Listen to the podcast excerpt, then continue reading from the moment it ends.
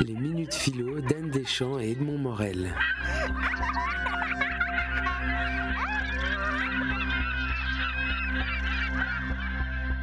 Et le noir et blanc, finalement, c'est un peu, c'est une couleur un peu particulière parce que c'est deux couleurs et que et ces deux couleurs, c'est dans leur complémentarité qu'elles deviennent un noir et un blanc. S'il y a que du noir, bah, ça ne va pas. S'il y a que du blanc, c'est vraiment euh, quand euh, on, voit les tableaux abstraits euh, de ces grands noirs que faisait Soulage. Il n'y a pas de noir finalement.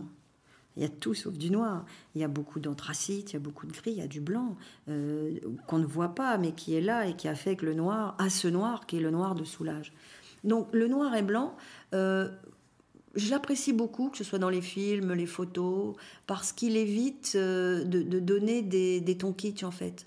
Euh, vous prenez une photo noir et blanc, vous serez toujours plus jolie en noir et blanc que vous ne le seriez avec des couleurs, parce que bah, les couleurs, euh, c'est plus criard, et puis ça vous enlève un petit peu votre âme, alors que le noir et blanc vous laisse fidèle à ce que vous êtes au fond.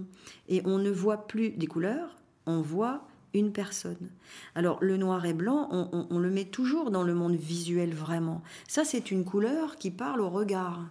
Autant on va dire le rouge, le vert, le jaune, euh, oui, ce sont des couleurs qui peuvent exister toutes seules. On a l'impression que le noir et blanc n'existe que parce qu'on va le voir et que c'est nous qui allons vraiment complémentariser ces deux tons et que ces deux tons euh, vont donner une couleur habillée, mais habillée d'une manière élégante et euh, les, photos glamour sont toujours en noir et blanc.